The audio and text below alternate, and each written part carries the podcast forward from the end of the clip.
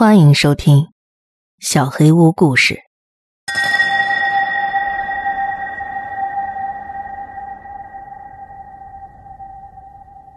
猫医生，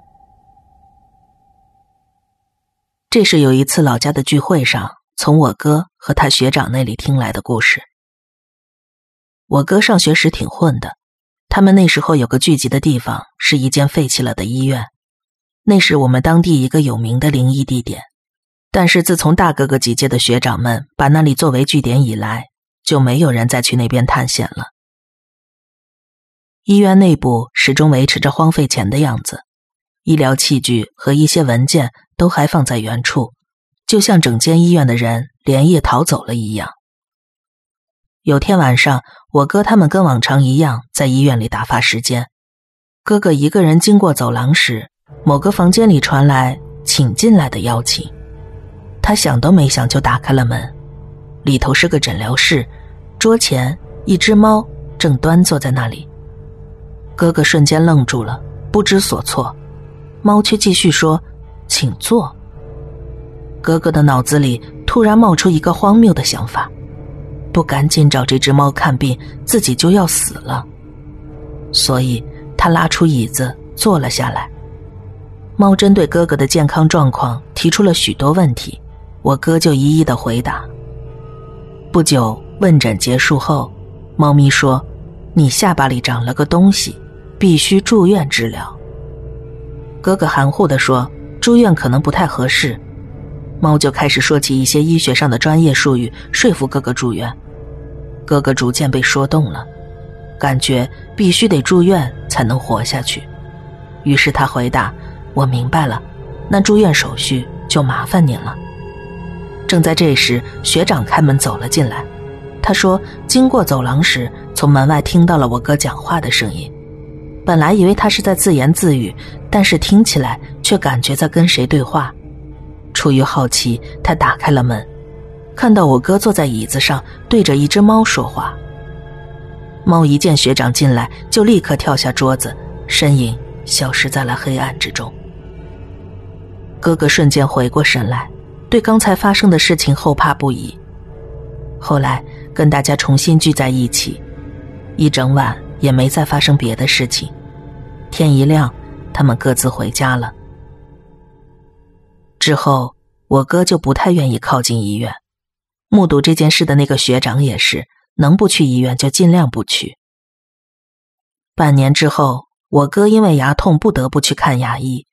却得知了惊人的事情，X 光片照出了一个小小的阴影，跟之前的 X 光相比较，加上从阴影的大小推断，应该是这一年内新长出来的。我哥大吃一惊，原来猫说的是真的。后来哥哥去了某大学附属医院，动手术把肿瘤取出，还住了十几天的院。那时我还在上小学，还去探过病。幸好肿瘤是良性的，之后也没有再发作。我哥现在也一直很健康。哥哥对那只猫依然心存感激，认为是猫在督促他要注意身体健康。后来他还带着猫罐头去那个医院，想要表示感谢。但是我怎么都想不通，如果当时那个学长没有开门进来。在猫的强烈推荐下，我哥就这么住院了的话，会怎么样呢？话又说回来，那只猫所说的住院，又是什么呢？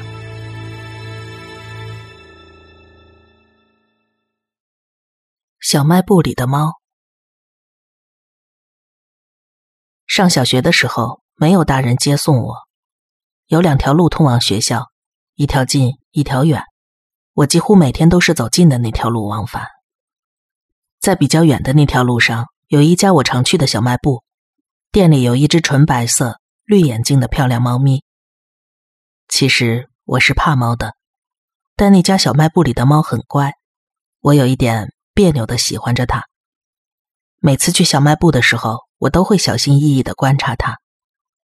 小卖部的奶奶有时会跟我说：“这只猫可以摸。”但我还是会害怕，而且那只猫不知道该怎么形容，浑身散发着不可触碰的高贵气质，我下不了手，只能在心里感叹：真是只漂亮的猫咪呀！有一天，我跟往常一样要走近路回家的时候，平常都待在小卖部奶奶膝盖上的那只猫，居然跑到外面来了，真是稀奇。平时那只猫都懒洋洋的一动不动，现在它雪白的尾巴对着我一晃一晃的，好像在招呼我过去。我兴奋地朝它凑了过去，于是我第一次摸到了那只猫。猫咪闭着眼睛，乖乖的被我抚摸着。我还记得那光滑而温暖的触感。摸完猫之后，我就跑去了小卖部跟奶奶买零食吃，所以就顺着比较远的那条路回了家。一回到家，爸妈就铁青着脸来门口接我。他们告诉我，我平常走的那条近路上出现了一个持刀的疯子，警察也去了，引起一片骚动。而疯子出现的那个时间点，刚好是我放学的时间。父母非常慌张，还四处去找我。听完之后，我一阵后怕。后来那家小卖部不见了，但是直到现在，不管遇见什么样的猫，我都会过去把随身带着的零食给他们吃。弃猫。我小学四年级的时候，曾担任学校的私域委员。其实就是负责给学校养的鸡舍和兔舍打扫卫生。有一次清理完之后，已经是黄昏了。回家路上，跟我一起打扫的女孩看到学校后边那片红色屋顶的游乐器材时，拉着我说想去玩一会儿。明明还是黄昏，但是那天不知道为什么天特别的暗。荡了一会儿秋千，跟那个女孩闲聊了几句，我就听见充气蹦床那边。传来了猫叫声，我们小心翼翼的靠了过去。嗯，应该说是一股腥臭味，还是小动物的味道呢？总之是一股不太好闻的气味。往蹦床下看了看，有一个纸箱子，里头装着一只猫，正在探头探脑。猫虽然一直发出虚弱的叫声，但是它的嘴巴和面部。好像都没有动。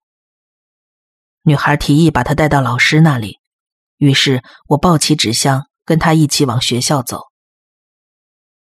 到学校的时候，太阳已经完全落下去了，天空从黄昏时的红色变成了深深的蓝黑色，路灯也亮了起来，已经过了回家会被骂的时间点。教学楼的大门已经上了锁，我们从侧面的楼梯上了二楼。把纸箱的盖子折起来，放到了二楼楼梯口。走到老师办公室，想先找老师说明情况。随着我们的叙述，老师的表情渐渐变得很难形容，就像是闻到了垃圾箱的味道一样的表情。我印象很深刻。当时我还太小，不能完全明白老师这个表情里的含义，以为是他讨厌我们给他带来了麻烦，但似乎。不止如此，老师认真听完我们说的话，说看看情况能不能先放在饲育站里。当打开办公室的门，没有听到猫咪的叫声，而之前一路上它都在虚弱的喵喵叫，该不会死掉了吧？我赶紧跑上前去想打开纸箱查看，应该只是想被发现吧。老师轻声的说出一句我听不懂的话。我跟那个女孩面面相觑，打开纸箱，只见那只猫软趴趴的躺在那儿。不止如此，仔细一看，它的肚子上皮肉翻着，露出了大量的蛆虫。老师说，应该是被野狗或者乌鸦给咬死了吧。我跟女孩都哭了起来，哭着哭着，就想起刚才抱着这个箱子时内心的温暖。回想起来，看他此时的样子，刚才也不可能是活着的。然而，我们当时并没有注意到他的异常，甚至直到现在，在我的记忆中，他就是一般活着的小猫的样子。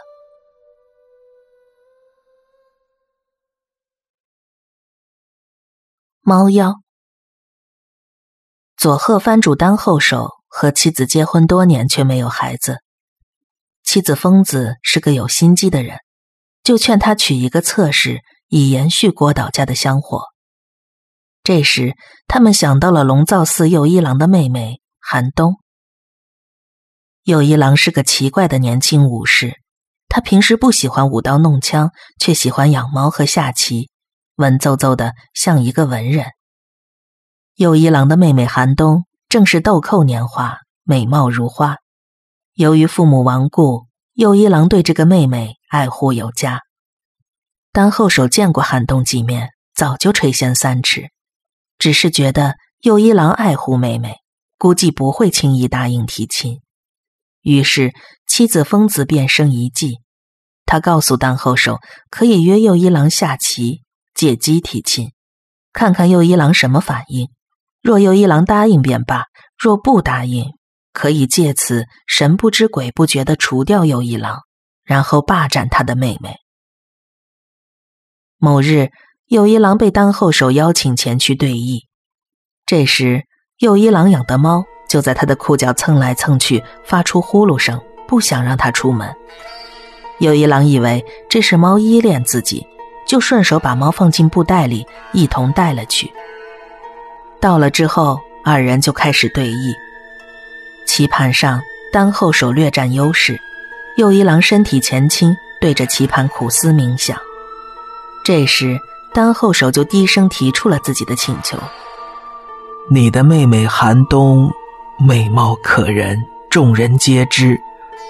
可否，请右一郎兄将她许配给我，作为侧室，我定加倍爱戴，不会亏待了她。”右一郎听后脸色一变，立马正色说：“藩主真会玩笑，我妹妹年龄还小，未到婚嫁年龄。”即使成年，也要入正室，怎么可以做偏房？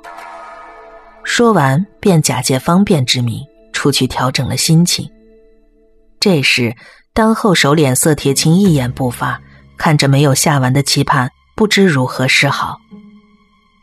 过了一会儿，右一郎回来后，便一言不发，继续盯着棋盘，随后便落了一子。丹后手也紧跟一手。其实这时丹后手早已心神大乱，哪有心情下棋？所以不到一会儿就败下阵来。右一郎这时说道：“别看藩主善于攻城略地，下棋是完全不行啊。”右一郎本是为了缓解尴尬说的玩笑话，谁知丹后手误解为轻蔑，便顿时怒火中烧，顺手拔出刀来向右一郎胸前刺去。右一郎完全没有提防，立马血水喷出，溅了一地。旁边的疯子见右一郎还在挣扎，就迅速跑上前去，抓起棋盘向右一郎的脑袋砸去。狠砸几下之后，右一郎倒在血泊中，完全没了动静。这时，受到惊吓的猫在屋里乱窜，碰倒了屋里的东西，散落的棋子在血泊中翻滚，破碎的瓶罐也洒了一地。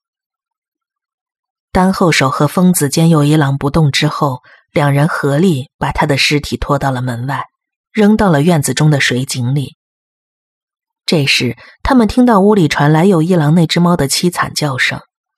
丹后手疾步跑回屋子，看到那只猫正在舔舐右一郎的血迹。丹后手顺手拿起一根棍子向猫扔去，猫惨叫一声，便跳窗逃走了。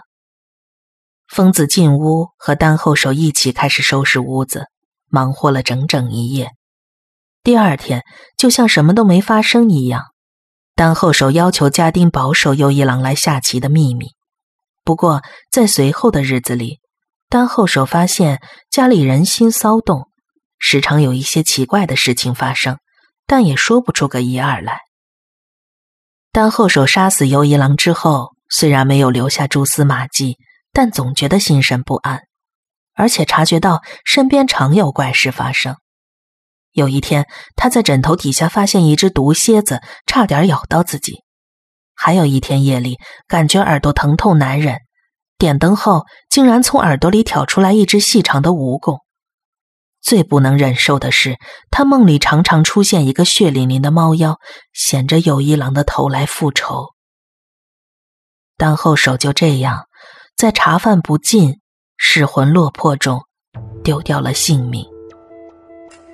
在丹后手死后的当晚，家丁都在屋里守夜。突然，有人听到后院有奇怪的声音。这声音似人声，又不像人声，凄惨惨，又掺杂着冷笑。人们派了两个大胆的武士前去打探。这两名武士来到后院，发现声音来自疯子的房间，便蹑手蹑脚到了窗前，捅破窗户纸往里看。看到疯子正对着油灯跳舞，时而还伸出舌头舔着灯油，裙子底下露出两条长长的尾巴。这哪儿还是疯子？这分明是猫妖的化身呐！两名武士互相使了个眼色，同时冲到屋子里，拔刀向猫妖刺去。猫妖翻身躲闪过去，没有刺中。这两名武士同时出刀，竟然不能伤到猫妖分毫。这时，有个武士灵机一动，拿起旁边一个镜子，借着灯光朝猫妖照去。猫妖一时分了神，被另一名武士一刀穿膛而过，顿时不能动弹，现了原形。一只大猫被刺破胸膛，鲜血淋漓，发出惨叫的声音。哪里还有疯子的身影？分明是右一郎那只猫的化身呢！就这样，猫妖被乱刀砍死了。藩主当后手死于非命，疯子也被猫妖所害，都是自身造孽导致的恶果。可怜那只猫儿，为了报仇费尽心机，也不枉主人对它的一番疼爱。现在，在日本佐贺县秀林寺内有一座猫冢，设有猫的灵位，不知是不是为了祭奠这只猫。感兴趣的朋友在去日本时。不妨追寻一下这只忠义猫的足迹。